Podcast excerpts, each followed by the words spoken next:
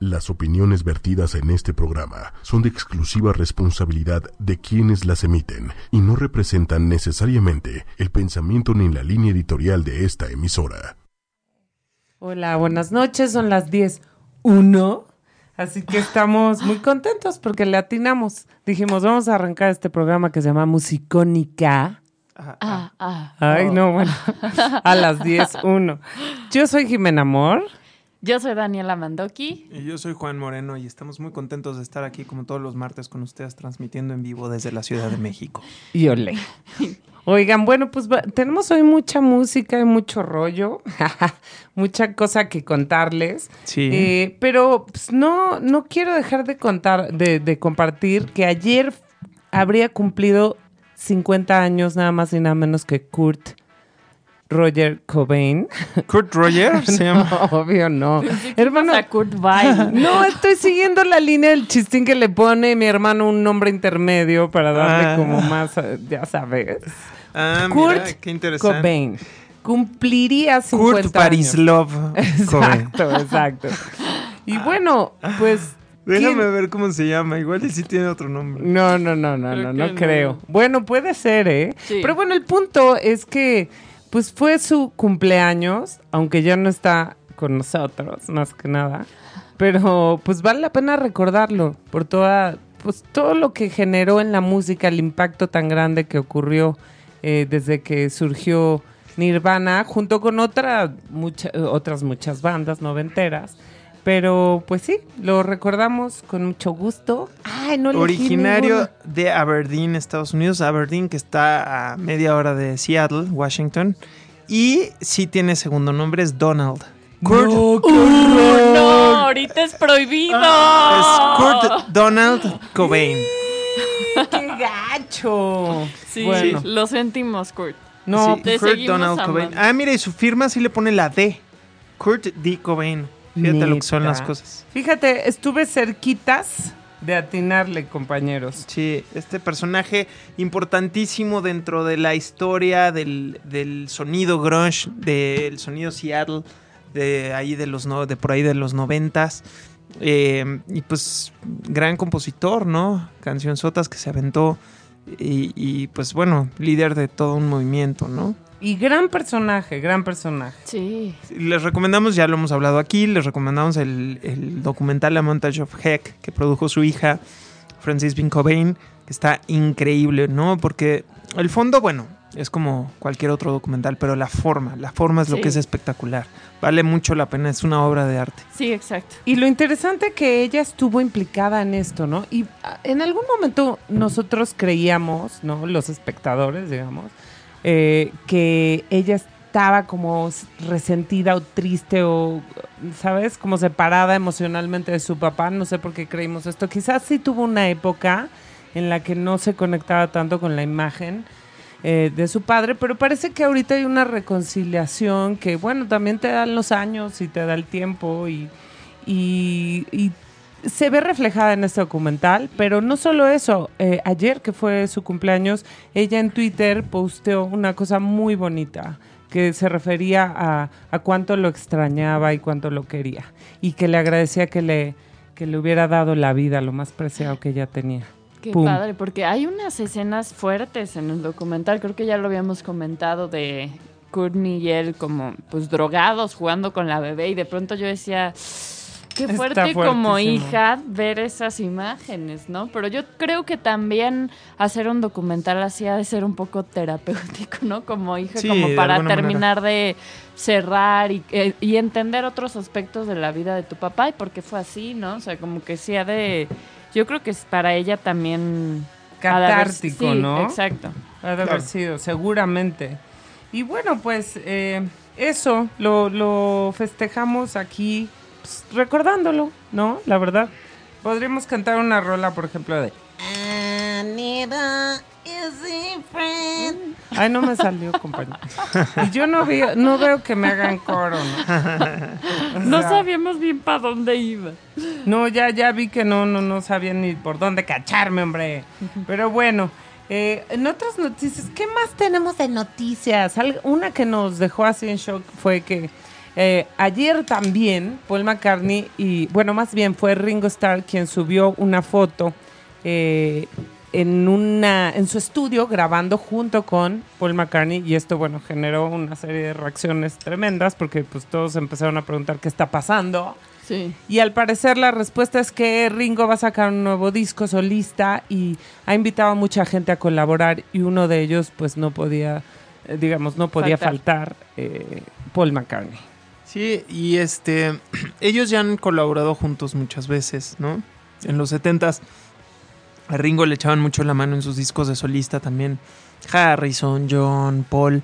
Y, y, bueno, Ringo también tocó con todos en sus discos de solistas, ¿no? Este, pues el disco este de Imagine, que es una genialidad de John Lennon, pues está lleno de baterías de Ringo Starr. El, el disco de uh, Living in the Material World de George Harrison es una genialidad también y casi todas las baterías las toca Ringo, etcétera. O sea, como que ellos siguieron colaborando juntos pese a que la banda se diluyó. Uh -huh. No me extraña que ahorita estén trabajando juntos por enésima vez porque además también hace no mucho, bueno, sí, ya hace, hace mucho de eso, sí, hace más de 20 años, cuando se hizo el, la antología de los Beatles, hicieron dos canciones in, inéditas, ¿no? Free as a Bird y la otra es la de Real Love, eh, que en realidad eran maquetas de Lennon, ¿no? Que ellos eh, arreglaron, tanto Harrison eh, en paz descanse como Paul y Ringo, y les metieron arreglos, coros, las grabaron, las mezclaron, etcétera. Y ahí están si las quieren escuchar, son buenísimas rolas, Free as a Bird y Real Love. Y bueno, también eh, en su estudio se presentó, puso otra foto Ringo Starr con Joe Walsh, el mítico guita guitarrista del famosísimo, de uno de los famosísimos fa, da, da, da, de los famosísimos de uno de los famosísimos conjuntos de los, de los años 70 llamados los Eagles, las águilas, como muchos de nuestros papás dicen. Eh, y, o sea, este... el papá de cada uno de nosotros dice así. sí. Y bueno, este Joe Walsh es un personaje legendario que estuvo en varios proyectos, ¿no? Este, pero digamos que el, el, más importante es Eagles. Antes había estado en una banda llamada James Gang y después de ahí estuvo en los Eagles y él formó parte de este mítico disco Hotel California. Y Joe Walsh es pues el creador del famoso solo, uno de los solos más famosos de la historia, ¿no? O sea, ¿cuál?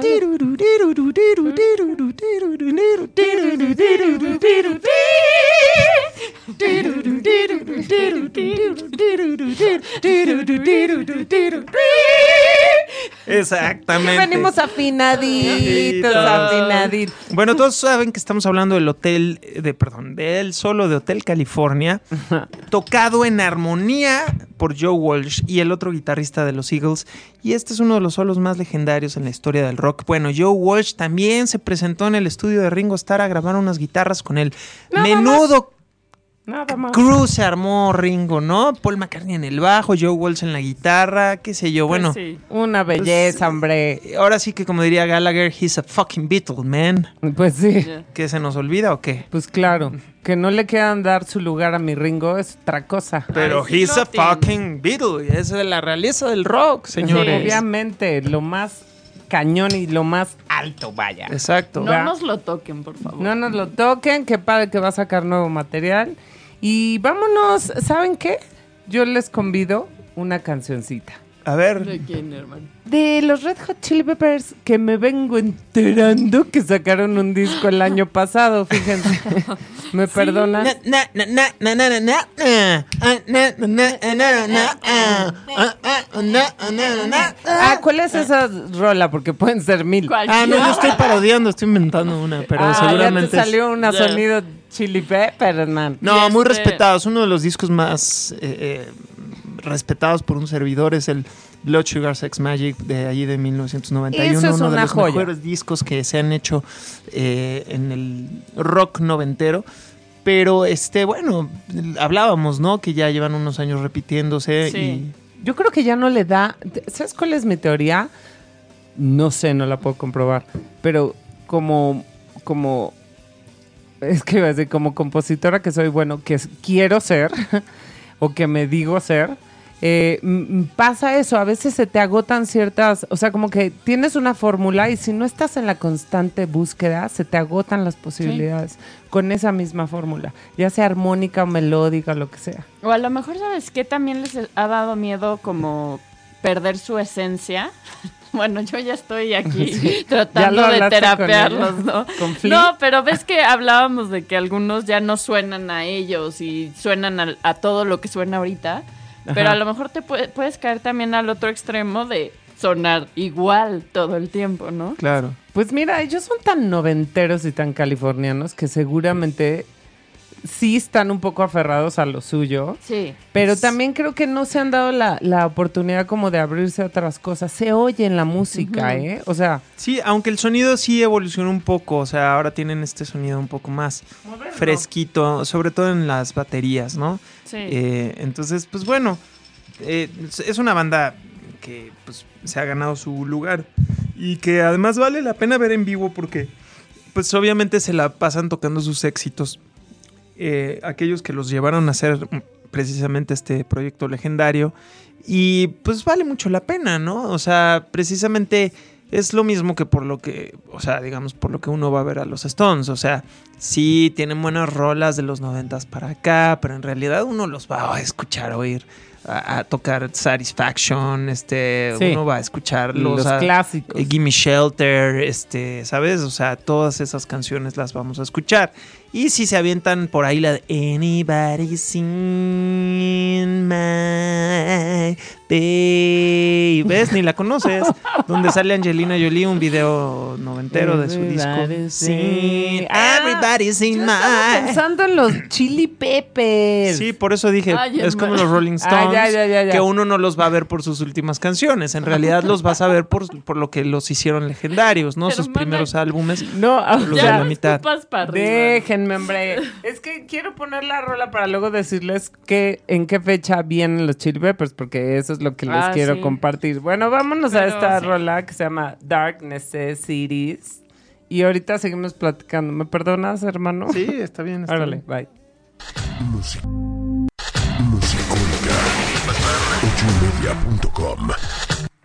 Y aquí tuvieron a los, Red Hot Chili Peppers. Y bueno, también hay un dato curioso que es que Flea, el bajista de los Peppers, aparte de haber tocado con muchas personas, ¿no? Como Eddie Brickell and The New Bohemians. ¡Ay, qué este, bonito! y pues el disco de Alanis Morissette, el primer disco, Jack with Little Pills, pues también está en el proyecto de Thomas Edward York el líder fundador de Radiohead. ¿A poco? Sí. Ah, sí, claro. Ah, ya, tiene. Sí, Flea es el bajista de Atoms for Peace, que es el proyecto de Thomas Edward York. Y sí se llama Edward. este, y pues es una mancuerna bastante interesante, ¿no? Porque es, o sea, el epítome, eh, el epítome de California con el epítome de ciudad industrial inglesa, ¿no? Totalmente. O sea, es, es, es una combinación bastante extraña. Eh, Flea es este personaje surfero, bronceado, eh, eufórico, este, palmera, etcétera. Y Tom York es este personaje de neblina, este, isla lluviosa, no me hablen, porfa. invierno, etcétera. Entonces es una mancuerna musical bastante interesante, ¿no? Está bueno. Y se logró, se logró muy bien. O sea, ahí uno se da cuenta que los prejuicios no sirven de nada. Porque cuando te sientas a componer con alguien, fluyen otras cosas, otras que uno ni siquiera puede adivinar, ¿no? Es que hay una química, así como hay para, para las parejas o el amor, hay una química que es artística y que no se puede saber hasta que empiezas a trabajar con la gente. Y a, lo mejor no te lo, no te lo esperabas, pero fluyes de una manera diferente, ¿no? Especial. Sí, totalmente. Aunque ellos cuando se citaron a componer, pues seguramente ya habían cotorreado y habían se habían dado cuenta que tenían muchas cosas en común y decidieron trabajar juntos. O sea, tampoco es que... Lo padre de, ese, de esas bandas, o bueno, quizá hablo solo por Tom York, es que no hay disqueras como antes, ¿no? Que están metidas ahí de, júntense, júntense a componer, hagan un temazo. Bueno, aunque creo que en el pop sigue habiendo eso. Pero en, en esos niveles de rock y de posicionamiento, Eh, dudo mucho que haya habido un tercero algo atrás. Seguramente se juntaron porque quisieron juntarse. Sí. Y qué bueno, ¿no? Así que bueno, vamos a poder ver a los Chill Peppers este 10 de octubre en el Palacio de los Rebotes de la Ciudad de México. Y pues va a estar bueno, ¿no? Sí, yo ya los vi, son espectaculares, vayan a verlos. Son una fiesta. Así que bueno, pues eso valdrá la pena solo por ver el show. Y bueno, también van a presentar y o tocar su producción de Getaway. Getaway. Get Getaway. La huida. Miren, yo ya me voy. Hasta Mendy me está viendo con cara de. ¿Qué te Su, nueva producción Gataca. No me respetan. Y eso que soy la grande, man. Y lo peor es que lo vi y dije, a ver cómo se pronuncia. Creo que lo voy a decir increíble, más no. No, aparte porque le agregaste el final, güey. Todo mal. Bueno, en español, Zoe, ¿qué onda? Bueno, Zoe va a ser un documental sobre panorama Sí, traen algo ahí con esa palabra, ¿no? Porque también su estudio de grabación se llama Panorama y su disquera se llama Panorama. Y además el documental se llama Panorama. Entonces, como que traen algo ahí con esa palabrita. Pero, pues aquí la cosa es que eh, van a, hacer, a sacar un documental sobre los 20 años de carrera de este legendario grupo musical, mágico, mágico musical mexicano que pues, sí, o sea, es una banda que lleva muchos años ganándose el derecho de piso, que le costó mucho trabajo pasar a la, al, digamos, al, mainstream, como le llamamos, ¿no? Al mercado de masas. Estuvo muchos años siendo una banda de culto y underground hasta que por fin, por ahí de 2005, 2006, logró ascender en, los, en los peldaños de, de lo masivo. Y pues ahora celebran 20 años de carrera con este documental dirigido por su baterista, su segundo baterista, Rodrigo Guardiola, quien también es videasta y cineasta. Y pues seguramente estará bueno, ¿no? Sí, vamos a ver imágenes de, sus, de su gira, incluyendo a Sudamérica, Europa y Estados Unidos. Así que bueno, pues va a estar muy bueno. A mí personalmente me da mucha curiosidad y muchas ganas de ver ese documental. Porque, bueno, ustedes igual no saben, pero yo los conozco hace pues esos 20 años, desde esos 20 años atrás. Y vi todo ese proceso. Así que pues me da muchísimo gusto ver que están tan posicionados, que tienen un nombre tan fuerte, tan pesado, ¿no? Y que pueden hacer este documental como, pues como a manera de autofestejo, ¿no? Y que nosotros también lo podemos eh, ver y compartir. Así que pues está bueno. Hoy eh, publicaron un adelanto de lo que va a ser este documental con algunas imágenes así como no muy claras, pero, pero bueno, que prometen mucho. A nivel estético yo estoy segura que va a estar muy bien. La fotografía y toda la dirección va a estar muy bien porque está detrás Rodrigo, porque León y Sergio también... Eh, hablan el lenguaje de los audiovisuales desde hace muchísimos años, así que seguramente eso va a estar tremendamente cuidado. Así que bueno, pues felicidades a Zoe, ¿no? Sí. Sí, una banda que además merece lo que, lo que ha cosechado, o sea, ¿no? Porque fueron muchos años de arar la tierra y de sembrar para después cosechar y creo que lo han merecido eh, no solo por el trabajo, ¿no? El arduo trabajo, sino también por la calidad musical, obviamente, ¿no? Porque es una banda con propuesta que nunca hizo algo, eh, eh, una concesión, digamos, que tuviera que ver con el ritmo latino o el cliché de lo que los extranjeros esperan del ritmo latinoso, cumbioso, guapachoso, etcétera no por demeritar a otras bandas que adoramos y admiramos eh, profundamente, que eh, pues han hecho covers de La Negra Tomás y qué sé yo, y o sea, digo, no estoy demeritando a quienes sí se han metido dentro de ese rubro, pero lo valioso es que Zoe, sin nada tropical, guapachoso, cumbiero, latinoso, ha logrado meterse en ese mismo mercado y, y, robarse el corazón de casi el mismo número de personas. Y eso también es algo que, pues que hay que revisar y aplaudir también, ¿no? O sea, porque bueno, en los casos de los otros proyectos que sí lo han hecho tampoco es insincero, tampoco ha sido claramente algo por vender, ¿no? O sea, Caifanes ya tocaba el cover de La Negra desde muchísimo antes de que lo grabaran y era como algo que hacían como un ritual en los conciertos y subían a, Palo a Palome y todos estos personajes. Y bueno, Tacuba siempre tuvo sus partes guapachosas y mexicanas pero y desde latinas. El principio. Pero desde el principio, entonces tampoco es como que, ay, lo hicieron para vender. O Voto Latino, que es una rolita latinosa de, de Molotov, así bien padre, tipo santanesca, el ritmo, etcétera. Pues ya también la traían desde el principio y nunca dijeron, vamos a hacer esta rola para que sea el sencillo y no vamos a decir muchas groserías para. Nos consta que era una rola que tocaban desde el principio, desde que no metían ni 20 personas en la iguana azul. Ahora, en el caso de Zoe, nunca tuvieron esa línea guapachosa tropical cumbiera y aún así se posicionaron, ¿no? Porque antes había un mito que decía, no, es que para armarla en México a fuerza necesitas un sonido así, una rola por lo menos. Y bueno, ellos rompieron con ese prejuicio, ¿no? Y ese, y ese paradigma. Exactamente. Y no solo eso, también se decía, hermano, no sé si recuerdas que se decía que para salir de México necesitabas tambores. Ajá, sí. y también guapachoses. ¿no? Sí, Para exacto. que te ubiquen como mexicano también, ¿no? Exacto, y lo interesante es que este documental empieza precisamente con, con Zoe en su gira por Europa. Exacto. Entonces vamos a verlo porque sí está. Es, es uno de los casos más interesantes en la escena del rock nacional, porque además yo siempre les comento que ellos no tuvieron realmente una etapa de, transición eh, como muy marcada. ¿no? Nosotros los vimos tocando en lugares chiquitos y de golpe ya estaban en Metropolitan. O sea, sí tuvieron un, ese eh, proceso, pero fue muy corto.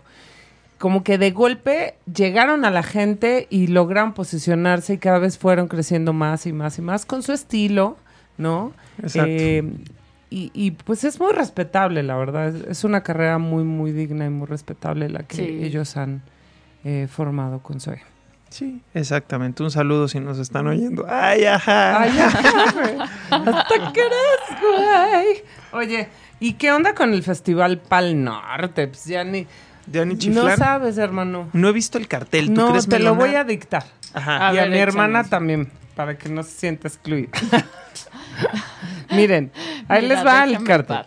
The Killers, Mana, Placebo. Ya con eso me dijiste todo. Lo de Mana, omítelo. Ay, sí. Este, MIA, The Offspring. Cascade, no sé quién sean, perdón. Fito Páez. Enanitos Verdes. Oye, pero ¿cuál me estás leyendo? ¿El del 99? ¿Me creerás que no? ¿Me puedes leer el del 2017, por favor? Ok, te va Mon Laferte. Ah, sí, ya te creí. Sigala. Ya te creí. Espérate, pero Sigala no es con C. Ha de ser. No. No, debe ser otra cosa, man. Debe ser otra cosa. Hubiera estado padrísimo que fuera Diego. Ah, Diego Sigala va a estar en el auditorio. Por Eso sí, hermano. Ah, pues vamos a ver. Ah, en la vida de amores que nunca pueden olvidar. Ay, no, sé. No me Oigan, a mí sí me gusta el, el flamenco y el cantejondo. A mí también. Pero pues sígala de pronto ya, ¿no? No, déjalo. Muy comercial. Yo quiero ir. Bueno, ok, voy a regresar al cartel, discúlpenos. Ok, eh, Draco Rosa, seguimos en los 90. ¿Qué? ¿En qué año estoy? Aunque, qué gran flashback, ¿no? Porque Draco Oh. Rosa vale la pena. Yo lo vi en el Stereo Picnic allá en Colombia y es un personaje interesantísimo. Tiene rolones, sale sentado y es como... O sea, la energía, lo que emana, el poder que tiene él en el, en el escenario es como de wow. O sea, sí es de los grandes eh, frontmans que yo he visto en español, ¿eh? Y las Vale la pena. canciones. No sé si te acuerdas que un día lo vimos en el Vive Latino, fuimos, y no, no había tanta gente en el escenario que le tocó, pero sonaba Impresionante. espectacular. Yo no sé qué onda con el ingeniero, era impresionante cómo sonaba. O Sí. sea, no solo las canciones muy bien y el muy bien, sino que yo decía, ¿qué es esto? Bueno, ese fue un paréntesis. Les vamos a seguir hablando del cartel. Eh, está también La Gusana Ciega, Los Amigos Invisibles, eh, El Gran Silencio, pura. Motel U, eh, Pastilla, Reino, eh, Los Daniels, y dice, y muchos más. Pero lo interesante de esto, o sea, se los cuento y les, les digo quién va a estar, porque está totalmente sold out. Ah, pues sí. O sea, es como algo muy, muy novedoso. Al parecer rompió récord de asistencia. Y bueno, esperan a 8, 85 mil asistentes por día. Fíjate lo que son las cosas, no lo dudo, porque es un, es, un cartel bastante plural y bastante sui generis.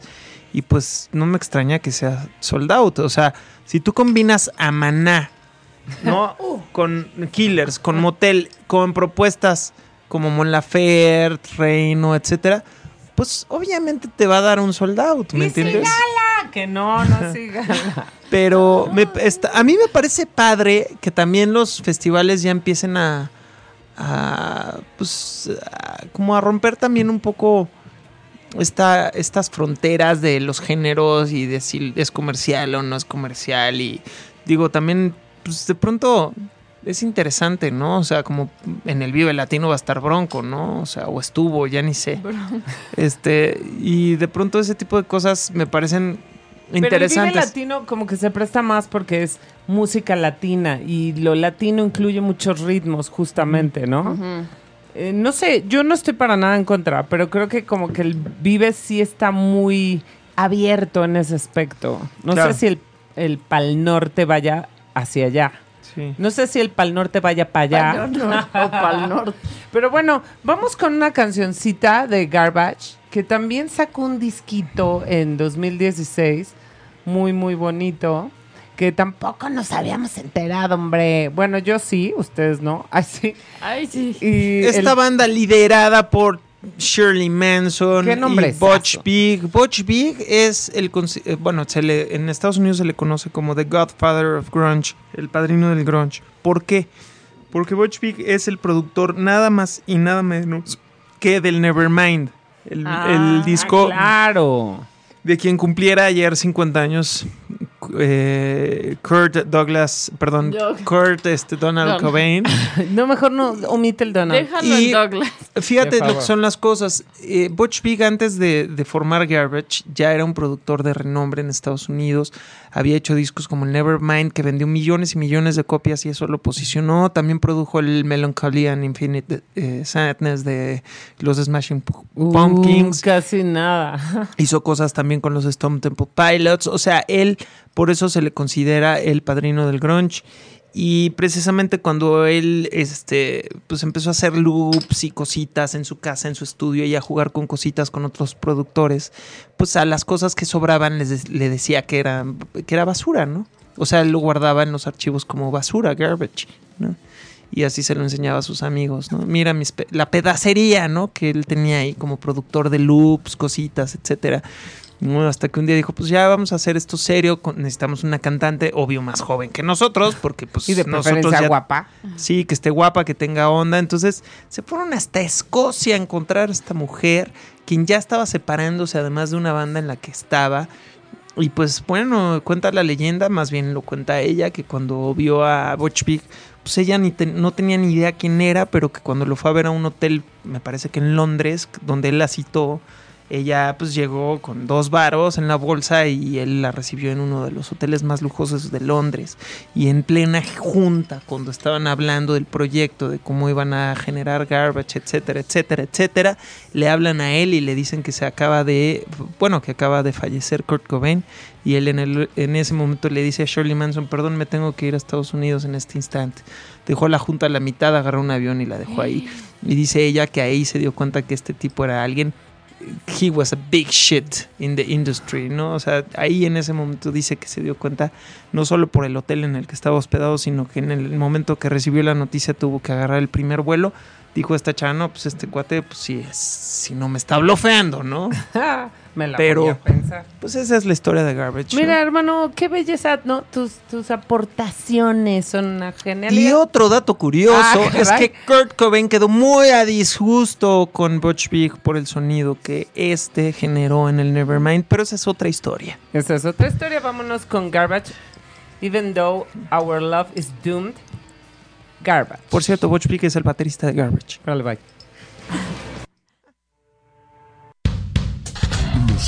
Música. Ochoymedia.com Qué padre. Muy padre. Estoy feliz con esta rola, ¿eh? Está padrísima. Me atrapó, la verdad me atrapó mucho. Oigan, pues hay Me voy a echar un clavado, perdón. Sí, sí, sí, sí, sí. Me voy a echar un clavado en el disco porque se, se ve que está muy bueno. Sí, hay que pelarlo porque nos valió. Sí. Ahora, yo les quiero decir una cosa rapidísima. Pero rápida, hermano. Porque cuando estamos hablando de cuestiones como más, que si el productor, que si no sé qué, asumimos que todo mundo domina el lenguaje de la industria de la música. ¿Sabes qué? Tienes razón. Y sabes qué, voy a explicar rapidísimo lo que es un productor. Venga. El rol de un productor. Un productor es prácticamente lo mismo que un director de cine. No confundir con la productora de cine. O sea, las palabras son similares, pero no es lo mismo. El productor es como si fuera el director de una película. Entonces, el productor, él orquesta todo desde la preproducción, precisamente, que son los ensayos, hasta la parte de la grabación. Antiguamente, ahorita ya el artista tiene más, eh, digamos, eh, tiene más eh, juego dentro de la producción que antes, pero antes el productor siempre tenía la última palabra. El productor elegía el estudio, elegía los músicos, elegía el repertorio de las canciones. Bueno, eso en conjunto con la disquera, se ponía de acuerdo, decía, tenemos estas 20, ¿cuáles vamos a elegir? Yo opino que estas 10 son las más fuertes. La disquera decía, bueno, sí, pero dame dos hits, ok, etcétera, son estos dos hits. El productor, entonces, aparte de escoger un repertorio, ensayarlo, pulirlo, quitarle partes para que las canciones no fueran eternas, etcétera, etcétera. ¿Sabes qué? Métele un solo aquí, métele un solo acá. Pues también elegía el estudio de grabación y la gente con la que iba a trabajar, el ingeniero, eh, la gente de pues, la parte técnica, si se necesitaban cuerdas, pues él buscaba las, los a los arreglistas y a los, a los eh, instrumentistas, etcétera, etcétera. Entonces los, los productores son muy importantes en, en- en la música, ¿no? Porque este, pues pueden ser magos, ¿no? De, de- de los proyectos e incluso podríamos decir que pueden ser otro miembro más de la banda, como Sir George Martin en el caso de los Beatles, que fue Sí. el quinto Beatle, ¿no? Sin, sin él los Beatles no hubieran sido lo mismo, porque él era un artista que pues traía ideas creativas impresionantes, ¿no? Y que pues el sonido de George Martin es inconfundible y que los Beatles además a él pues le otorgan todo el crédito de ser una de las piezas fundamentales de su sonido. Hay bandas que se han autoproducido, por ejemplo Pink- Floyd, Led Zeppelin, pero pues digo, también no es muy recomendable, ¿no? Porque es como si el propio novelista se quisiera editar, ¿no? Pero este, en el caso de Floyd y de Zeppelin, pues le salió bien. No bueno, también porque no. son cinco, ¿no? Quizá el novelista al ser uno es todavía más complicado. Sí. Exactamente. Igual siendo cinco personajes, pues bueno. Y una cosa te iba a preguntar ahí. ¿Quiere decir que a fuerza tendría que ser músico el productor o no necesariamente? Pues por lo general son músicos. O sea, Sí, o, ¿no? o sea, O manejar el lenguaje, aunque sea, ¿no? Sí, por lo menos tocan algo, ¿no? O sea, la batería. el- digo, no por deme- demeritar la batería, me refiero a que, eh, o sea, no necesariamente algo armónico, ¿no? O melódico, sino que a veces también algo percutivo. O incluso hay grandes productores en los de, dos- de los 2000 para acá se puso muy de moda que eh, grandes productores que eran DJs, por ejemplo, ¿A ¿no? Pero pues es un poco lo mismo. Sí, bueno, están Porque dominan el lenguaje del sonido, del estudio de grabación, etcétera, etcétera. Y, también, bueno, perdón, yo creo que para ser un buen productor, yo no sé si estén de acuerdo, pero se- sí sería un requisito escuchar mucha música, ¿no? Sí, Porque tienes que nutrirte todo el tiempo también como productor para darles ese otra cosa que a lo mejor el artista no está viendo o no está escuchando. Otra referencia. Ajá. claro, el productor tiene que ser alguien melómano, cultísimo y mm, con una apertura mental muy, muy grande. Tiene que ser alguien que, como dices tú, tenga muchísima cultura musical. Y además, eh, bueno, queda aquí el entendido de que no todos los músicos tienen la otra vocación de productores, ¿no? No. O sea, Claro. porque, pues sí, o sea, puedes ser un gran músico y entender muchísimo de los instrumentos, de los géneros, y no necesariamente eso te va a llevar a producir a otra banda, ¿no? Por supuesto, y Tienes que tener como ese don, ¿no? También de entender el lenguaje. Es como el director técnico, ¿no? O sea, no todos los directores técnicos de las, del fútbol fueron grandes futbolistas. A lo mejor fueron futbolistas medianos y son grandes directores técnicos. Y hay grandes futbolistas que no necesariamente son buenos directores técnicos. ¿Por qué? Porque es otro lenguaje. Se, requiere también algo de psicología y de liderazgo. O sea, ser un buen productor también tiene que ver con, el liderazgo, ¿no? Con saber encaminar a otros hacia un fin común y saber qué cómo sacarles lo mejor dentro del estudio y ser un poco psicólogo porque hay músicos que se bajonean porque no les salen las tomas. Entonces tienes que saber hablarles para que te saquen la mejor toma sin que se depriman. O saber tomar la decisión de sacarlos y llamarle a alguien más para la grabación cosas que han pasado. Claro. Sí, y yo creo que también es que tú como compositor a veces no tienes objetividad, ¿no? O sea, como que ya estás tan metido en la canción que no puedes ver ciertas cosas que alguien desde fuera puede ver, ¿no? También como pasa con los actores, o sea, tú estás en el personaje y no estás viendo como toda la, la, la imagen de la escena, ¿no? Sí. Entonces, siempre es importante como alguien de afuera que te diga oye, sí, pero tú no estás escuchando esto que yo sí estoy escuchando, ¿no? Aquí ya te pasaste. Aquí ya te pasaste. Esto tú lo das por hecho, pero no se entiende. Ajá, o sea, como armar la historia, tanto sonora como, como de, contenido, digamos. Eh, eh, para eso sirve un productor. Y como bien dices, o sea, también para elegir un muy buen estudio. O sea, tiene que ser alguien que diga, mejor vámonos acá que acá, con esta persona que con esta otra, hablando de ingenieros, por ejemplo. Eh, ese tipo de decisiones, pues sí, es como artista es muy, muy chido delegar. ¿no? totalmente. Porque de pronto, pues sí, te abruma. Uno como creador también le es muy difícil cortar cosas, ¿no? o hacer sacrificios dentro de su propia obra. Entonces, eh, sí es algo muy bueno. O decir, ay, me voy a ir con mi cuate que me hace un descuento y me voy a este estudio que le falta algo, pero seguramente, pues ya ni modo porque no tengo varo. Entonces, si estás en una comunión con un productor y bueno, obviamente lana de por medio, pues puedes delegar ese, ese tipo de decisiones en función de un buen resultado. Claro. Sí.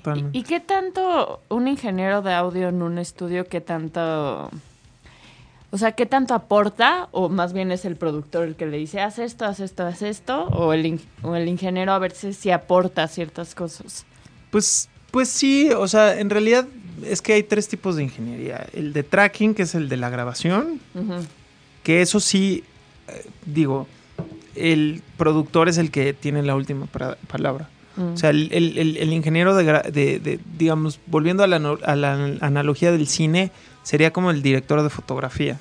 O sea, te puede proponer un sonido, pero tú, o sea, o el fotógrafo te puede proponer una toma, pero tú como director le vas a decir, está padre, pero no, yo quiero tirar un cenital desde acá, ¿no? Y es lo mismo, o sea, como productor le dices, sí me gusta tu sonido de tarola, pero lo quiero más grave, punto. Sí. Entonces, el ingeniero de tracking, que es el que graba, digamos, se tiene que atener un poco a las decisiones del productor. ¿No? Porque el productor tiene que tener clarísimo el sonido que quiere sacar de cada instrumento, de cada amplificador. Luego viene el, ingeniero de mezcla, que no es el mismo. Bueno, a veces sí, pero por lo general es otro ingeniero el que mezcla el disco. Y este, el ingeniero de mezcla, sí tiene una contribución un poco más grande dentro del, dentro del color, digamos, eh, o el clima del disco ahí sí hay una propuesta, una retroalimentación entre el productor, el artista y el ingeniero de mezcla, ¿no? Ahí hay de pronto conflicto, ¿no? Porque digamos que el ingeniero de mezcla ya es como el editor en el cine, ¿no? Es como, ¿sabes qué? No, es que quité esta escena porque no, o sea, no, no se veía bien, ¿verdad? Entonces empieza tu pelea como de no, pero es que bájale al bajo porque no sé qué, no sé cuánto, ¿no? Entonces, pues bueno, esa, esa batalla se la avienta también el productor y si el productor domina perfecto el lenguaje, tiene cultura, tiene liderazgo y tiene clarísimo lo que quiere, obviamente el ingeniero de mezcla va a terminar haciendo lo que el productor quiera. Y el tercer ingeniero es el de mastering, que sería en el cine como el de corrección de color, ¿no? Entonces el de mastering lo único que hace es, bueno, no es poca cosa porque ya se necesita un equipo muy, muy específico y un oído muy, muy, muy, muy entrenado para equilibrar absolutamente todas las canciones y que todas suenen igual desde la 1 a la 12, que no te brinquen frecuencias o volúmenes. Ahora, todo esto siempre está dirigido por el productor. Y a veces también por el artista, en el caso de que el productor le dé mucho chance al artista de opinar. Por lo general en el, en el rock, el, o en la música alternativa, digamos, en la música independiente, el artista tiene muy, bastante voz y voto dentro de las decisiones artísticas, precisamente porque el artista pues es creador también de su propia obra, ¿no? Claro. Entonces, por eso es muy importante que el artista elija un productor en quien confía ciegamente. Sí. ¿No? En el pop, no quiero generalizar, pero en el pop como muchas veces las canciones las hacen otros y las decisiones artísticas las tienen otros, pues ahí pues a lo mejor los artistas no tienen tanta este voz y voto dentro de las decisiones finales. Digo, obviamente sus super excepciones, como el caso de Madonna, de Beyoncé, de Michael Jackson, incluso Shakira, se sabe que pues es una persona que digo, nos guste o no, pero se sabe que está ahí como sargento en absolutamente todas las decisiones de producción de sus discos, ¿no? Entonces, bueno, como todo, pues no podemos generalizar, pero sí, el productor es una pieza clave dentro de los discos, ¿no? Sí, y bueno, la, digamos que el punto álgido de todo esto, no, es a qué productor elige el artista. Pum. Porque tiene, o sea, ya dijiste todo eso, pero o sea, como artista. O sea, si mañana llegan y te dicen, a ver, Juan Moreno, tienes la lana que quieras, ¿a qué productor vas a contratar? ¡Pum! ¿A quién contratas? Pues mira, yo estoy muy contento con mi productor, precisamente. Dos puntos. Adam Jodorowsky. O sea, estoy feliz con él porque reúne absolutamente todo lo que yo busco en un productor, ¿no? Que tengamos este empatía, eh, música, o sea, que tengamos como un gusto parecido, que dominemos el mismo lenguaje, que tengamos como la misma visión de las cosas, ¿no? Entonces, pues la verdad es que también es como una relación, ¿no? Porque al final de cuentas tiene mucho que ver con química y con confianza. Yo creo que eso es clave. Sí. O sea, imagínate soltarle a alguien más tu creación. Sí, no Porque además tu creación musicalmente yo te diría que yo soy más, estoy más dispuesta a que haya algún tipo de cambio musical que de letra. O sea, yo ya me descubrí que soy muy aferrada con respecto a la letra, porque cuando decido que es la que, que se queda, es porque ya tuve toda una batalla interior conmigo misma con respecto a qué quiero decir, cómo lo quiero decir y cómo se ajusta con la melodía y con el ritmo que, que ideé al principio, ¿no? Entonces, sí es algo, es, muy interesante, la verdad. Como decíamos alguna vez aquí en este programa, el proceso creativo es tan vasto, ¿no? Como, o sea, varía de, dependiendo del artista, ¿no? Pero sí, qué bueno que nos diste esa luz, hermano. Sí, sí, sí. Y además, pues al final de cuentas también hay un error que, que se comete en la industria, que es creer que un productor que tiene un proyecto exitoso, ¿no? Eh, a fuerza es él la pieza clave de lo que está ocurriendo, porque como yo digo, al final de cuentas tiene que ver con muchas otras cosas más, la química, la empatía, la comunicación, el interés, de dónde viene el interés. Es plenamente musical o es un interés monetario. Todas esas cosas influyen. Cuando es monetario únicamente, Ajá. cuidado. Aunque se puede llegar a enamorar del proceso del proyecto en la marcha. Claro, y hay productores que son tan tan buenos como Rick Rubin o Gustavo Santaolalla que pueden hacer cosas por lana, ¿no? Y las van a hacer bien. Y las van a hacer ¿Me bien. explico? Claro. Ya es un oficio eso. Pero hay sí que también que las canciones sean buenas, porque si tienes una canción horrible y un productor muy bueno, bueno, puede ser ¿eh? que lo, lo salvas, ¿no? Pero, ¿sabes qué? Si es un productor muy, muy bueno, no va a permitir que las rolas malas entren al disco. y es capaz de esperar un año con tal de que compongas 10 o, 10 o 15 rolas más antes de rifarse a producir tus otras 10 malas. ¿Me explico? Sí, claro. o sea, también hasta un disco con malas rolas es culpa una mala decisión. de un, de un mal, o sea, de una mala decisión de producción. ¿Me explico? Exactamente. Pues hermano, qué padre. Y bueno, ¿qué les parece si para cerrar este programa, qué tristeza, vamos a hablar de, de Roy Waters, o Waters, como yo le digo.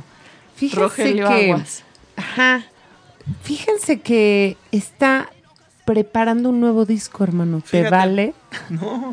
O sea, ¿ya sabías? No, no, no, no. A ver, Hermana, ¿tú? No, ya. O sea, no manchen. Pues resulta que está trabajando en sus primeras canciones originales.